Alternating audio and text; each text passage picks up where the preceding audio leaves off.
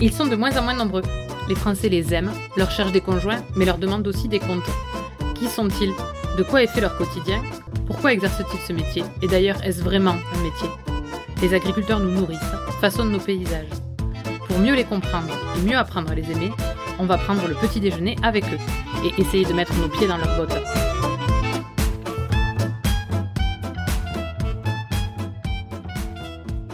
Calme, posé, tranquille. Julien suit son chemin entre ses copains, son entreprise agricole. Il n'est pas toujours à l'heure. Parfois, ce sont ses vaches qui l'attendent, parfois ses copains. Mais il est toujours heureux d'être là où il est. On a discuté expérience professionnelle, alimentation et label rouge. Allez, on essaie ses bottes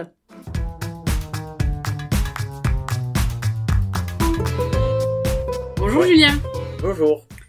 Elles sont comment tes bottes, Julien? Euh, courte. Pourquoi? J'ai des gros mollets. si je mets les bottes montantes à fond, euh, de temps en temps l'hiver je les mets, mais ça fait ventouse pour les quitter, c'est pas pratique. D'accord. Est-ce que tu peux te présenter en nous disant qui tu es, quel est ton âge et quel agriculteur tu es? Donc je m'appelle euh, Julien, euh, je suis éleveur euh, depuis le 1er mars 2017. Euh, donc je suis sur la commune de Lunac dans l'ouest Aveyron. Euh, J'élève euh, des bovins en veau d'Aveyron. Donc c'est on fait téter les veaux matin et soir pour produire produire un veau sous label sous signe de qualité. Et après à côté j'ai un, élevage de poulets plein air. Donc on fait du poulet. alors en termes d'âge ça dure 5-10 jours. On les fait vieillir un peu plus que des labels et c'est vraiment pour être sur un créneau de marché assez local euh, et dans l'idée de retrouver le, le goût du poulet de, de nos grands-parents. Et tu as quel âge? J'ai 33 ans. Est-ce que tu peux me raconter ton enfance? Alors mon enfance, euh, ben, c'était ici. Euh, né, élevé euh, au Mazières. Donc mon enfance, ben, euh, je pense comme beaucoup dans le milieu rural, souvent dehors, à, à bricoler, à- avec une brouette, avec euh, euh, les animaux à proximité aussi. Quand on est petit, c'est vraiment chouette. Mais d'ailleurs, je pense qu'une grande partie de ma vocation dans l'agriculture vient de, vient de là. Euh, comme Obélix, je suis tombé dans la marmite quand j'étais petit. C'est quoi les Mazières? Euh, alors, les Mazières, c'est une paroisse. Alors, nous, on n'est pas encore euh, à la fusion de tout, au, au regroupement. On a encore un fonctionnement au niveau paroissial, où il y a une, une identité forte. C'est à cheval sur cinq communes, c'est vraiment un peu particulier. Et où on a un fonctionnement à un peu tous les niveaux, où, où il reste une identité, où il reste une identité forte euh, euh, sur cet échelon-là. À 10 ans, il rêvait de quoi, Julien? Euh, tout et rien. Non, vraiment, à 10 ans, c'est un âge où, mais si moi je me voyais faire une chose, si moi une autre, euh, autant petit j'étais attaché vraiment au côté agricole. Euh, à 10 ans, c'était l'âge où il y avait un peu tous les rêves. 5 minutes, je voulais être pompier, après je voulais être biologiste, après je voulais être, euh, euh, voilà, où on rêve un peu de tout, de rien, des fois des, pas forcément quelque chose de très réaliste, mais c'est l'âge où, où bon, ça m'est arrivé un peu de tout. Ça implique quoi pour toi d'être fils d'agriculteur? Je sais pas. Est-ce que tu te souviens de l'âge où tu as décidé que ce serait ton métier? Euh, non. Euh, alors j'ai toujours eu l'idée, je pense, dans un coin de la tête. Euh, comme on disait, vers les 10-12 ans, bon, des fois tu regardes autre chose, tu te poses des questions, ce qui est bon, ce qui est important aussi. Euh, parce que métier qu'il faut faire vraiment, euh, pas on l'aime, pas on l'a décidé, et pas y aller par défaut. Euh, donc il y avait eu toujours cette idée de fond, et puis arrivé après, vers la fin du collège où s'est posé la question du lycée, où vraiment la décision a été, euh, a été plus claire, notamment s'est posé la question où mes parents voulaient que je parte dans un lycée général, et du coup moi j'avais vraiment fait le forcing, aller visiter le lycée, me renseigner sur comment, pourquoi, euh, on faisait pour s'y rendre, pour tout ça. Euh, et c'est vraiment là où le fait de d'avoir à me, à me bouger pour mm. réussir à aller dans un lycée agricole où j'ai vraiment euh, où j'ai vraiment assis cette volonté de travailler dans le milieu agricole et notamment en tant qu'agriculteur. Pourquoi tes parents ils voulaient que tu ailles un lycée général? Parce que mes deux sœurs avant moi étaient passées à un lycée général, parce que c'était au public, donc moins cher. Euh, même si au final, euh, il n'y avait pas tant d'écart que ça. Et il y avait aussi la question au départ. Moi, je voulais partir, j'en avais marre de l'école, je voulais partir faire un BEP, un peu crise d'adolescence, et, eux, non, ils voulaient à tout prix que je fasse un bac général de manière à, bien avoir le temps de. Euh, alors en fait, il y a dans beaucoup de familles, on dit souvent soit les parents poussent trop le, leur enfant à reprendre la ferme, soit ils cherchent à les dégoûter. Moi, c'était au milieu, c'était euh, tu fais comme tu veux. Par contre, ils avaient vraiment une volonté que je garde un cursus assez général le plus longtemps possible, de manière à ce que, étant jeune, si je change d'idée, si je me rends compte que je puisse avoir euh, la capacité de rebondir. Tu as dit que tu avais deux sœurs. Euh, pour vous trois, enfin, pour tes parents et pour vous trois, c'était important les études? Euh, Ouais. C'était une dimension qui était euh, non négligeable dans votre éducation, quoi. C'était une dimension qui était, voilà, c'était un bac S pour tous les trois et l'aîné a fait un bac ES, mais voilà, c'était un bac général pour chacun. c'était vraiment avoir un minimum. Et ce qui, avec l'âge, je trouve, est mmh. une bonne chose du moment qu'on a les capacités, c'est vrai que de pousser un peu plus, ça handicape pas derrière. Du coup, tu as toujours eu euh, l'impression que tu avais le droit d'envisager un autre métier? Ouais. Tu as travaillé ailleurs avant d'être agriculteur? Oui. Euh, Qu'est-ce que tu as fait? Plein de choses. Euh, alors, sortie d'études, derrière mon bac, j'ai fait un BTS et une licence. Sortie de licence, je suis parti en Corrèze faire du contrôle de performance à bovin viande. Donc c'est quoi le contrôle de performance? Oui, alors le contrôle de performance, en fait, c'est aller peser les jeunes animaux, euh, les noter, euh, surtout leur aspect physique. Euh, et à partir de ces notes, donc il y a un système d'évaluation qui fait qu'on va pouvoir donner une, des notes à une vache, un taureau, et ça aide dans le processus de sélection de manière à, à garder les meilleurs et ainsi améliorer le, le niveau génétique du troupeau. Donc en fait, en fonction de comment est le veau, on va noter ses parents pour que si le veau est pas bon, il refasse pas des veaux derrière. C'est ça. Après, derrière, c'est vraiment plus complexe parce qu'on va noter la vache, on va noter, il y a plein de critères qui rentrent en jeu. Mais l'idée de base, en fonction de comment la vache produit, on va y attribuer une note. En fonction de sa note, on sera. Et comme ça, si on a une bonne vache, on va pouvoir la garder pour faire un taureau.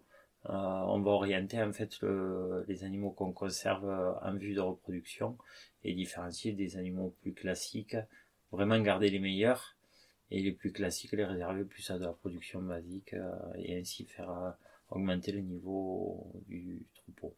Donc tu as fait la Corrèze et après Après derrière j'ai fait un peu d'intérim où là je fais un peu de tout, de l'usine agroalimentaire, j'ai fabriqué des fenêtres, j'ai fait du BTP. Derrière j'ai eu une opportunité euh, pour aller faire du contrôle PAC aussi, voir une autre, euh, une autre dimension du métier d'agriculteur, mais de l'autre côté un peu du, du, miroir. Côté plutôt administration du coup? Côté plutôt administration, euh, voir le fonctionnement, où c'était assez intéressant parce que ça permettait de voir, notamment sur l'approche quand on est contrôlé, où c'est toujours sujet, de voir comment ça se passe de l'autre côté.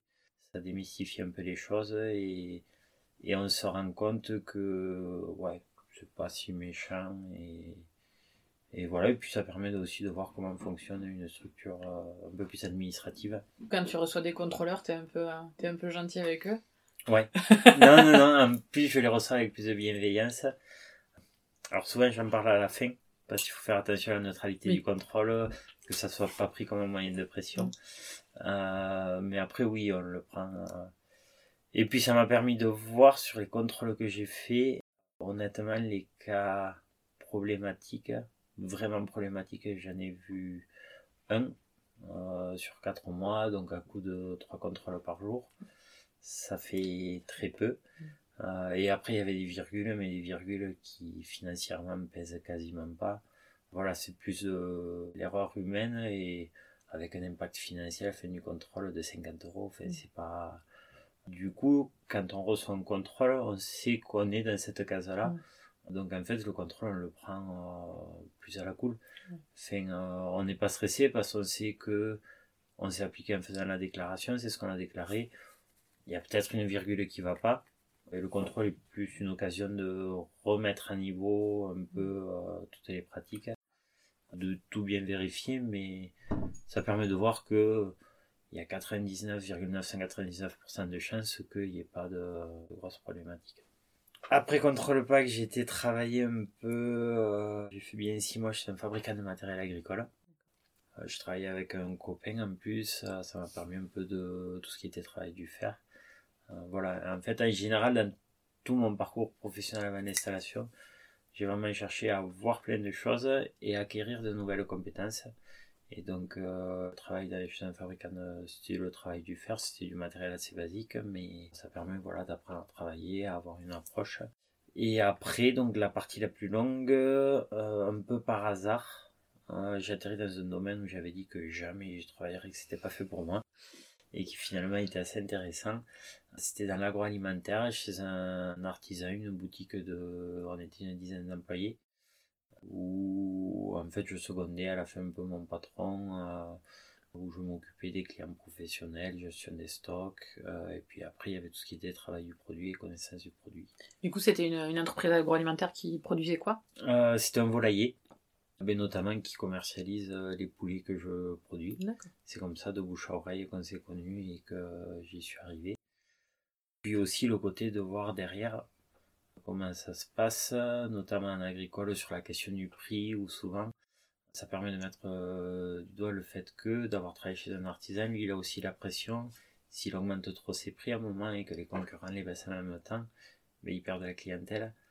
Euh, donc même s'ils ont la liberté de fixer des prix, il y a quand même une pression derrière euh, le risque de faillite Donc c'est quand même assez complexe comme, comme système. Et là aussi, de voir comment ça se passe de l'autre côté, c'est c'est toujours très intéressant. Et du coup, sur toutes, euh, toutes tes expériences, donc tu l'as dit, ça t'a permis d'acquérir des compétences. Est-ce que tu avais toujours en tête, pendant tout ce temps où tu as travaillé euh, à l'extérieur dans diverses choses, qu'un jour tu t'installerais? Oui. C'était toujours euh, ta ligne de conduite, quoi. C'était toujours... Alors la question s'était posée au tout début. on savait qu'il y aurait une période de 7-8 ans avant que mon père ait la retraite. Donc soit on développait énormément la ferme euh, pour pouvoir vivre à deux, mais le jour où il prenait la retraite, euh, se posait la question euh, comment on fait? Alors il y aurait eu la solution d'installer un hors cadre, mais c'est quand même assez complexe. J'ai préféré prendre la solution de facilité, c'est-à-dire aller rouler ma bosse à côté, prendre des expériences, pour attendre sa retraite et garder une structure qui soit taille pour une personne. voilà. Du coup, toi aujourd'hui, tu es tout seul sur ta ferme? Je suis tout seul sur ma ferme. J'ai mon père qui m'aide encore bien, euh, sans quoi ça passerait pas. Sous 2-3 ans, la question va se poser, euh, soit sur du salarié à mi-temps, soit réduire euh, la voilure sur une partie de la production.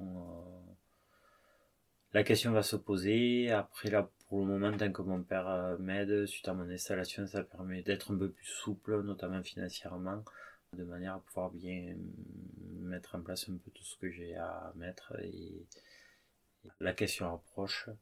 Quoi qu'il en soit, les solutions y seront. Réduire la production, c'est assez simple et rapide. Euh, donc je me laisse vraiment le temps jusqu'à la fin de bien mûrir les différentes possibilités et, voir en fonction. Est-ce que tu te souviens d'avoir euh, annoncé un peu officiellement à ta famille ou à tes amis que tu, tu voulais être agriculteur, que tu allais être agriculteur? Alors non, parce que ça a toujours été un peu une envie. Euh, peut-être quand j'avais deux ou trois ans, je m'en rappelle pas. Comment on devient agriculteur concrètement? Alors déjà, on prend euh, le jour où la date fatidique approche. On commence à prendre rendez-vous euh, avec la chambre. Enfin, au niveau de la chambre, pour entrer. Donc là, on est reçu par une personne qui nous expliquait bien toutes les démarches et où ça aide parce que du côté, tout l'aspect administratif est un peu flou tant qu'on n'y a pas le pied dedans. Et c'est vrai que d'avoir un plan bien détaillé de comment ça se passe, de où est-ce qu'il faut passer, c'est bien. Et puis après, une fois qu'on est inséré dans le, dans le cursus, euh, il y a un accompagnement qui se fait naturellement et où les bons contacts arrivent au bon moment, on est orienté vers les structures et ça se déroule euh, assez bien. Et à quel moment, toi, tu t'es senti agriculteur? Alors, pas le jour de mon installation, c'est sûr. Est-ce qu'on flippe pas un peu ce jour-là? Non. C'est... Enfin, pour mon cas de figure, ça a été vraiment... Je me suis couché, le lendemain matin, je me suis levé, sachant que je travaillais... Euh... En fait, sur mon dernier emploi, j'avais demandé à mon patron qui me signe une rupture conventionnelle euh, durant toute la partie de l'accompagnement à l'installation de préparation du dossier. Donc j'étais quand même vachement sur la ferme, donc ça m'a pas changé grand chose. Euh, après vraiment se sentir agriculteur, je pense qu'il a fallu pas loin d'un an. Il y a un jour où face à une situation, tu t'es dit euh, là je suis là je suis vraiment agriculteur en fait. Alors non, ça n'a pas été si ça n'a pas été un jour à couper au couteau. Ça a été plus progressif. Après, je pense à la première année, reste quand même un peu à part parce qu'il y a toujours euh, finir de régler tous les détails administratifs, finir le tour euh, où on est un peu le nez dans le guidon, on n'a pas trop le temps de d'y réfléchir et c'est plus un, voilà petit à petit où où il y a eu le temps un peu de lever la tête et de regarder regarder derrière à l'épaule euh, ce qu'on a fait où on se rend un peu plus compte mais ça n'a pas été vraiment un jour il faut que tu vives toutes les saisons en fait une fois pour après comme dans tout métier. Comme dans tout métier, quand j'étais dans l'agroalimentaire, c'était pareil. Euh, j'avais attaqué sur un Noël qui était la grosse saison pour un volailler, et c'est au Noël d'après que je commence à avoir la vision globale. dans tous les métiers que j'ai fait, je pense c'est euh, c'est un peu général.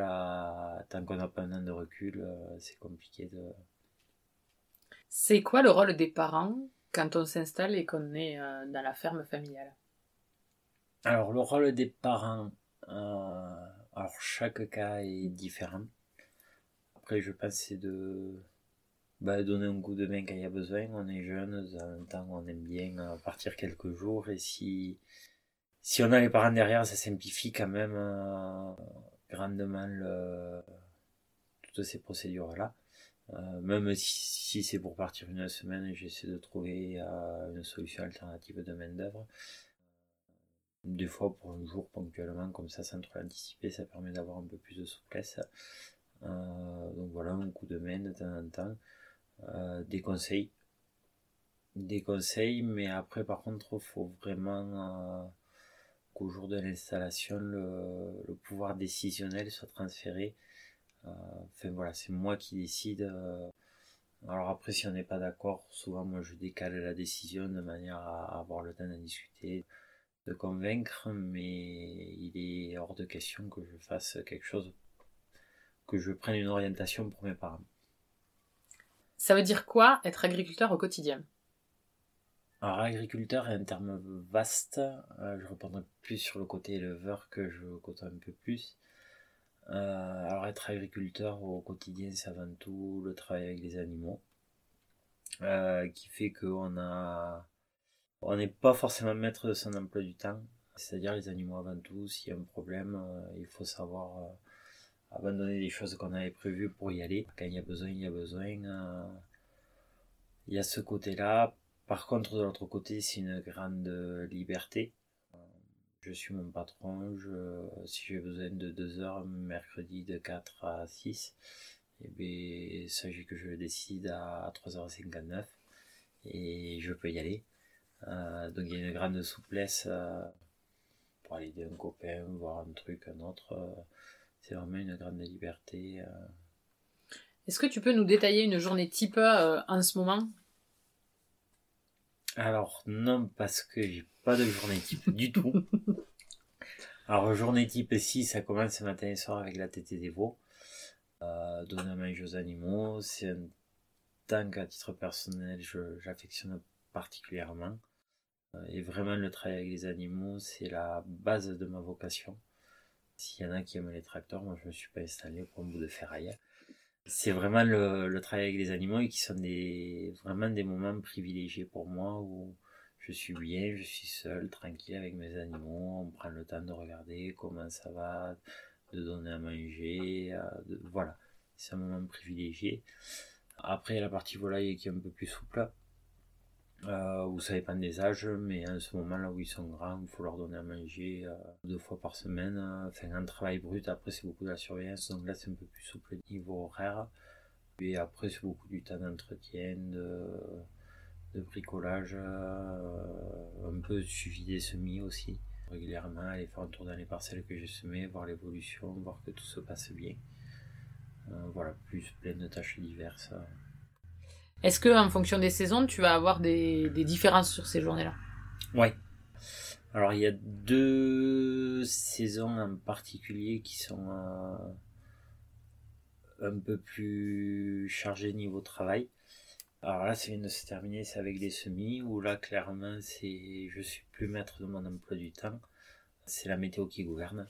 Donc pour semer, si plus on a des temps un peu compliqués, si c'est trop sec ça marche pas, si c'est trop humide ça marche pas, donc faut vraiment aller chercher le bon créneau. Et où il y a forcément un peu plus de boulot. Euh, et après au printemps, euh, sur tous les moments de récolte, euh, de, alors chez moi ça va de début mai à fin juin, et là pareil en fonction de la météo, où il faut s'adapter, où il y a une charge de travail un peu plus importante. L'hiver va être vraiment plus un temps d'entretien de, à l'intérieur, travailler dans le bâtiment de l'administratif aussi. Euh, voilà, tous ces côtés-là. Et après, l'été, ça va être le travail champs d'entretien, d'entretien du parcellaire, des clôtures, de, un peu de tout. À quelle heure tu enfiles tes bottes le matin? Alors, je suis pas le lève tôt. euh, je les enfile à 8 heures. Euh. Et le soir, tu les enlèves à quelle heure? Alors là, c'est très variable. J'ai les animaux qui sont habitués à à ce que j'ai pas des horaires très très réguliers. Euh, donc c'est fonction de c'est fonction du programme de la journée. Donc je les quitte entre 7h euh, et 9h le soir. Voilà, si l'après-midi j'ai besoin d'aller passer euh, voir un copain, machin, un truc, j'y vais. Je rentre, je fais des peu plus tard. voilà, j'empiète sur la soirée. C'est vraiment. Il n'y a pas de règles et je m'adapte au programme de la journée. Qu'est-ce qui te plaît le plus dans ton métier? Ben, Le contact avec les animaux, vraiment. C'est la, la, partie qui m'a... sur laquelle je m'épanouis vraiment. Comment tu commercialises tes produits? Alors, les poulets à la pratique ne m'appartiennent pas. En fait, j'ai une euh, prestation de service pour les élever. Donc, je m'occupe pas de tout ce qui est la phase de commercialisation. Alors, même si je sais comment ça se passe, c'est-à-dire c'est commercialisé en direct avec des abattoirs ou des petites euh, boucheries locales notamment mon ancien employeur. C'est un réseau quand même assez de proximité, sans être sur un circuit court. Euh, c'est un circuit qui est quand même relativement raccourci. Euh, et au niveau de tout ce qui va être bovin, je travaille avec une coopérative. Donc où il y a la partie des veaux donc qui va partir en label. Où là, nous, tout est contractualisé, tout est calé d'avance. Une fois par an, on a une grille euh, en fait, quand on vend le veau, on sait déjà combien il va être payé. C'est un prix, euh, il n'y a pas de discussion, c'est un prix qui est fixé euh, une fois par an à l'avance. et au niveau des vaches, depuis 4-5 ans maintenant, il y a la coopérative avec laquelle je travaille a ouvert des points de vente sur Paris. Et donc elles partent, on a une période de finition particulière pour essayer vraiment de, de tirer la meilleure partie la meilleure viande possible. Et donc les vaches sont commercialisées directement sur ces points de vente. Tu l'as dit tout à l'heure, c'était important pour toi d'être ton propre patron. Est-ce que tu te sens chef d'entreprise? Euh, Oui et non. Je me sens chef d'entreprise, oui, parce que ben, ce sont mes décisions qui vont définir la suite de, enfin, la continuité de l'activité agricole. Euh, donc là-dessus, je suis un chef d'entreprise. Euh, après, ça reste quand même une entreprise un peu particulière.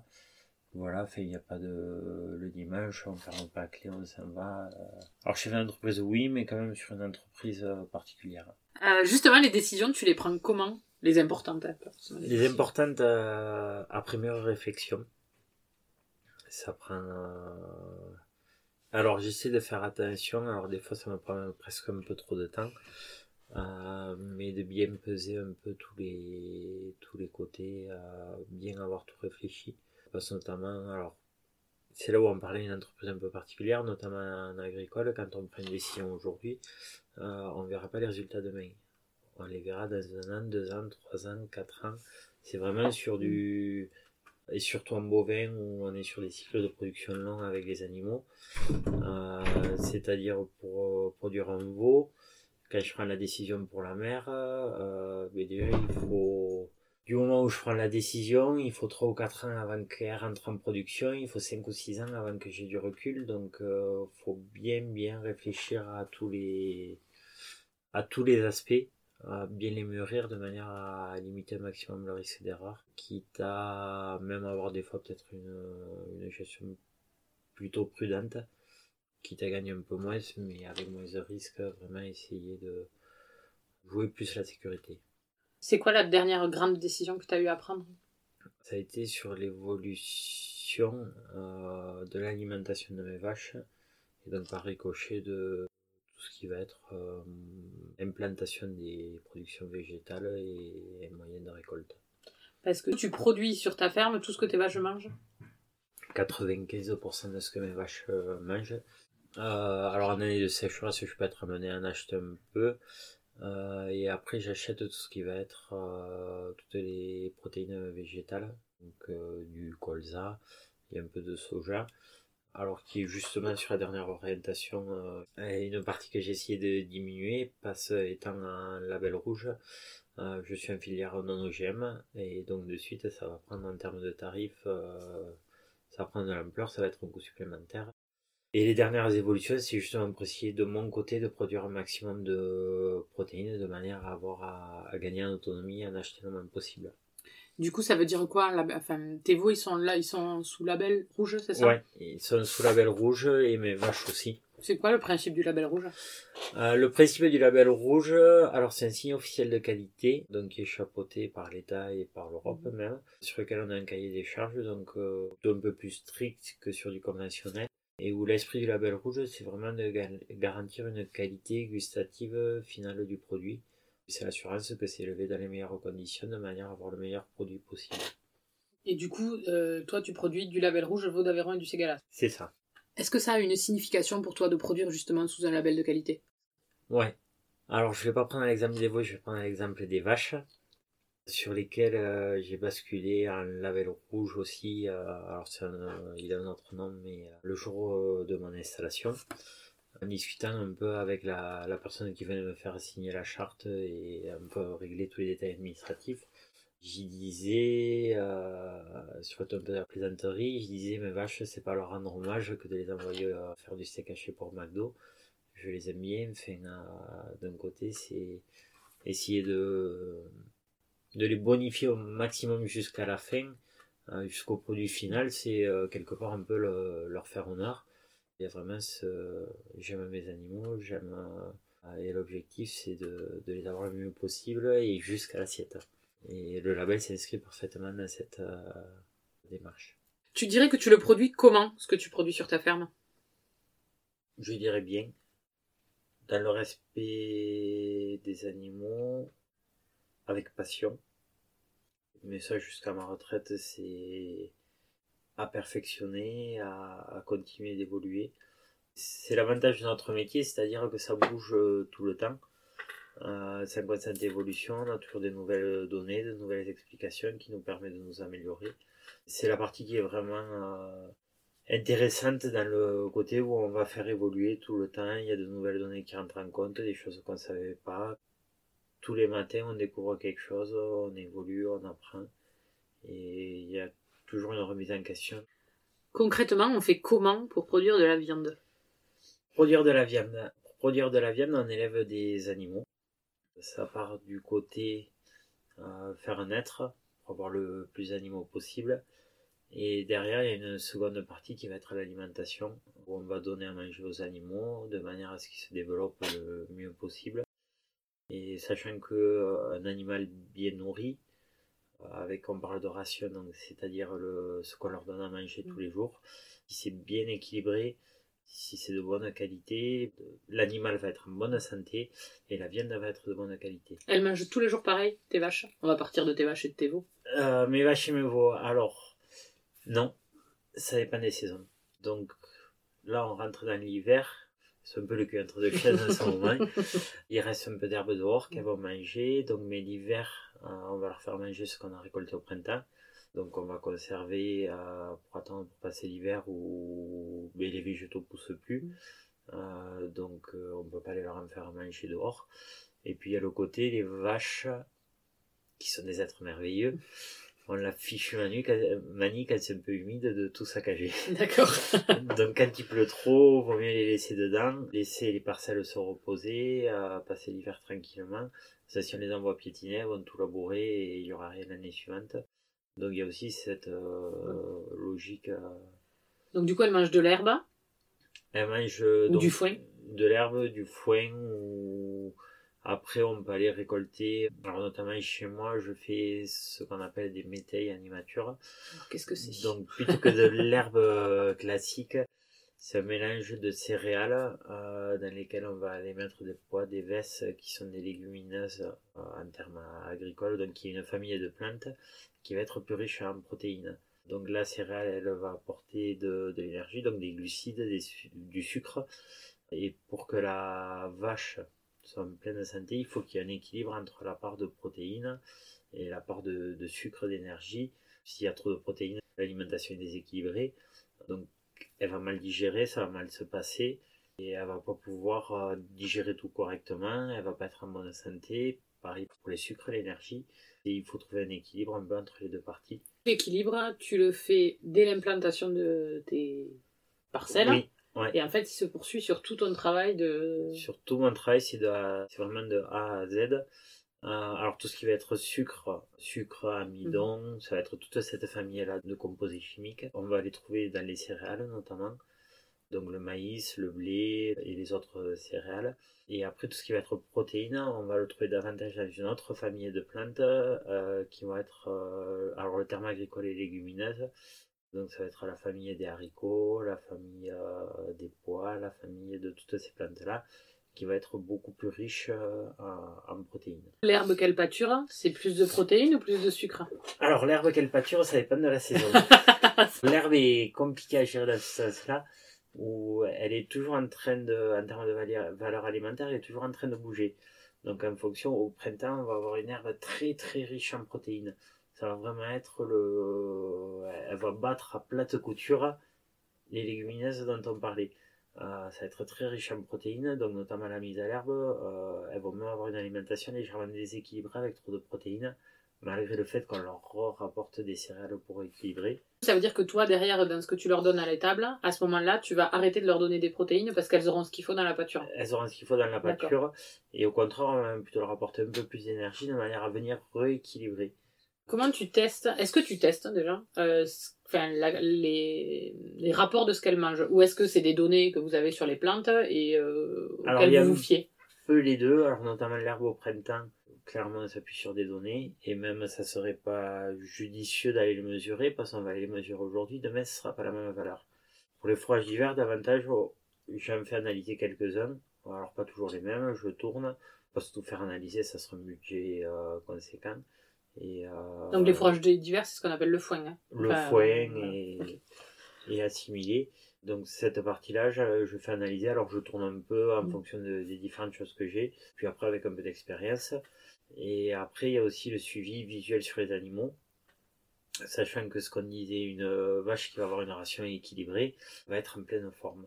Et après, il y a des signes cliniques quand l'alimentation est déséquilibrée, notamment en observant mais ce qui ressort, mm. les bouses où on va voir si c'est mal digéré, ça va être signe d'un déséquilibre. Euh, il y a plein de petits signes comme ça, il y a la gueule des poils. Il va y avoir euh, les, les crottes des yeux là. C'est pas très mignon, mais euh, en fonction de la couleur, on va savoir si c'est l'animal a un peu trop d'énergie ou un peu trop de protéines. Pour avoir une vision d'ensemble sur tous ces facteurs et essayer d'avoir l'observation la plus et est-ce que l'alimentation, tu la gères au niveau du troupeau ou euh, au niveau de l'animal? Est-ce que chaque animal a sa petite ration personnalisée ou est-ce que c'est le troupeau qui va avoir, euh, qui va avoir une ration euh, globale en fait? Alors, ni ni l'autre. Euh, ça va être géré avant tout vraiment dans les grandes familles par l'eau.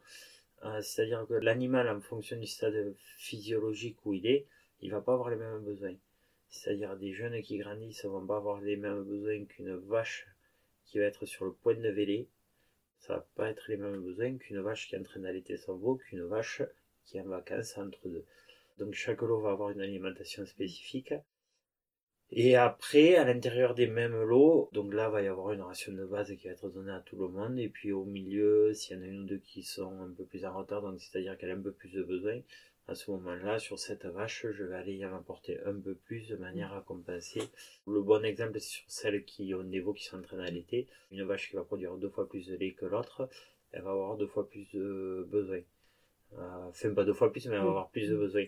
Et donc, du coup, en ration égale, qu'est-ce qui va se passer? Elle va maigrir. Elle va aller puiser dans ses ressources pour pouvoir produire le lait.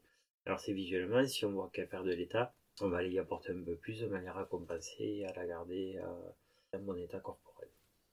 C'est quoi euh, produire du veau d'Aveyron et du Ségala? On fait comment? Alors déjà on travaille en partenariat avec une structure qui chapeaute un peu, un peu tout ça. C'est 400 ans d'expérience.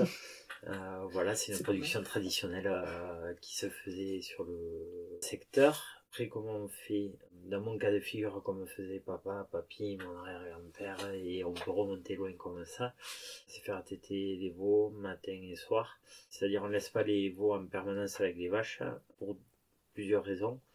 Le premier, si on les laisse tout le temps ensemble, des fois il y a un peu d'agacement du côté de la mère qui en a marre. Les veaux sont un peu gourmands, ils vont têter un peu trop souvent. Il y a un goût de pâte qui va partir, il vaut mieux laisser les veaux tranquilles de leur côté la journée et les laisser euh, qu'ils aient un moment euh, avec leurs vaches matin et soir pour téter.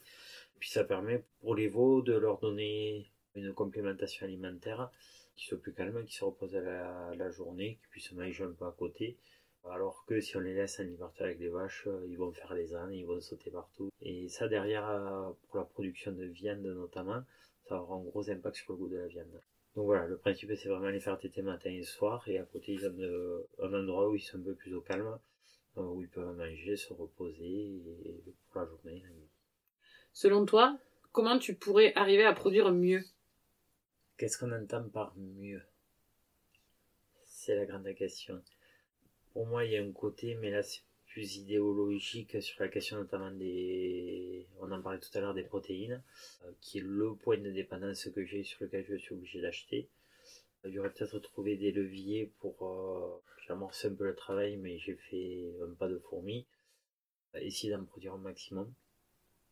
Techniquement, des solutions existent, mais c'est pas parfait encore. Un jour, je dis pas que j'y viendrai pas, mais pour le moment, il y a trop d'inconnus dans l'équation pour que je m'y lance euh, pleinement. Euh, donc il y a la question d'équilibre, voilà, au niveau des animaux, je pense que c'est la principale, c'est la principale voie de progrès. Est-ce qu'il y a quelque chose que tu fais dans ta façon de produire que tu as l'impression que le grand public ignore complètement? J'ai l'impression qu'il y a plein de choses que le public ignore euh, complètement. Alors après, il y a grand public et grand public. Alors dans le cadre du label, en fait, nous, on va, en tant qu'éleveur, en moyenne une fois par an, on va dans les points de vente du produit pour discuter directement avec le consommateur. Et si on fait une animation à Rodez ou à Paris, les questions sont pas du tout la même, la vision n'est pas du tout la même. Sur Rodez, quand même, tout le monde a dans sa famille un agriculteur, un oncle, un grand-père, euh, globalement, enfin, il y a la vie est quand même altérée, il y a beaucoup de, de choses qui sont euh, mal comprises, mais on sait à quoi ressemble une vache. Euh, voilà, dès qu'on un peu plus qu'on va sur des villes un peu plus grandes, il y a vraiment une méconnaissance totale. Dans 20 ans, tu t'imagines où? Ici. Exactement ici. Euh, ouais. Euh, on dit qu'un agriculteur, il y a deux dates euh, importantes dans sa vie. Il y a son mariage et, et sa date d'installation. Je suis pas marié, donc j'avais qu'une à retenir. C'est quoi les, les prochains défis que tu vas devoir relever sur ton entreprise? Il y en a tous les jours, des défis. Prochain défi, je pense, euh, on est en période de Covid. Ça va être, euh, même si j'ai pas été trop impacté, euh, je pense qu'il va y avoir des conséquences économiques compliquées derrière et ça va être réussir à jongler avec un peu tout ça. Je pense qu'on va vers des années qui seront peut-être un peu plus compliquées, un peu plus incertaines. Le défi, ça va être de d'avoir une gestion assez sobre, euh, de manière à, si un moment ça se casse la gueule pendant six mois, pouvoir euh, passer le cap euh, sans trop de difficultés. Si tout était possible, tu changerais quoi sur ta ferme? Tout est possible donc donc rien non et puis on peut tout est possible c'est une question de décision de volonté donc je ferai quoi? Non, je le fais. Qu'est-ce qu'on peut te souhaiter pour la suite? Euh, Réussir, euh, garder. Mais ça, je me fais pas de soucis. garder euh, ma motivation, mon goût pour mon travail. Ce que je dis souvent en blaguant, si j'ai pas de travail, je vais me loisir. Je me plais dans ce que je fais et garder cet état d'esprit jusqu'à la retraite et même encore après. C'est quoi ta relation au temps libre? C'est un peu le bordel. un peu beaucoup même. Ça dépend. Euh, je suis quelqu'un de curieux qui m'intéresse un peu tout. Alors avant tout du temps avec les copains. Alors là pareil, qu'est-ce qu'on fait avec les copains Ça dépend de l'humeur du moment. Ça dépend de la saison. Et après, oui, assez curieux. Pendant deux mois, je vais m'intéresser à une chose et deux mois suivants à une autre. Il n'y a pas de règle. C'est la vie du moment. Tu fais quoi le dimanche après Ça dépend. Alors moi, je suis pas vraiment le dimanche après-midi. J'ai un patron qui est assez conciliant avec moi. Dans la semaine, si j'ai besoin de partir, d'aller voir un truc, de faire un truc, je le fais. Ça m'arrive de reporter du boulot le dimanche après-midi. Ou à ce moment, en temps de confinement, par exemple, plutôt que de tourner en rond dans la pièce, ben, je vais au travail, je suis dehors, je suis bien. Je le prends plus cool mais au moins ça occupe. Et après, sinon, ça va être euh, des sorties, on va aller pêcher, on va aller se balader. Ça c'est quand même proche de la nature, ça va être axé autour de ça. Ta fierté aujourd'hui, c'est quoi? Mon métier. Elle est importante la notion de fierté dans ton métier? Euh, Capital. À 95 ans, quand tes arrière-petits-enfants te demanderont c'est quoi ton métier, tu leur répondras quoi? Retraité. et à celui qui écoute et qui connaît rien, tu vas lui dire quoi? Mais déjà, merci de prendre du temps pour nous écouter. C'est des fois un peu un sentiment que j'ai où on essaie de discuter avec des gens, mais c'est parfois difficile d'avoir une oreille. On a beau expliquer, présenter, euh, tout montrer.